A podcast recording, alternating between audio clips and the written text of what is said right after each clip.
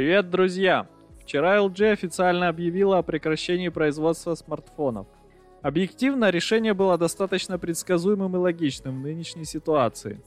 На многих рынках марка основательно подзабылась, и мобильное подразделение несло большие убытки. Но компания истекала кровью несколько лет, прежде чем было решено его убить. Финальная точка в трагедии крупнейшего некогда производителя смартфонов была поставлена 5 апреля. LG уходит с рынка смартфонов. Мобильных устройств под этой маркой не стоит ждать, по крайней мере в ближайшее время. Все проекты остановлены и процедуру по закрытию мобильного бизнеса намерены завершить до 31 июля.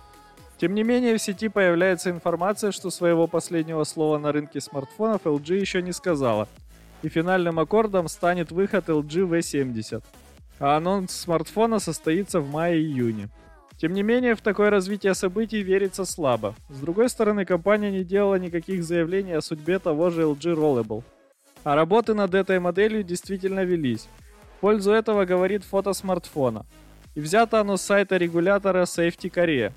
Смартфон успел пройти процедуру одобрения всего за пару недель до принятия решения о закрытии мобильного бизнеса.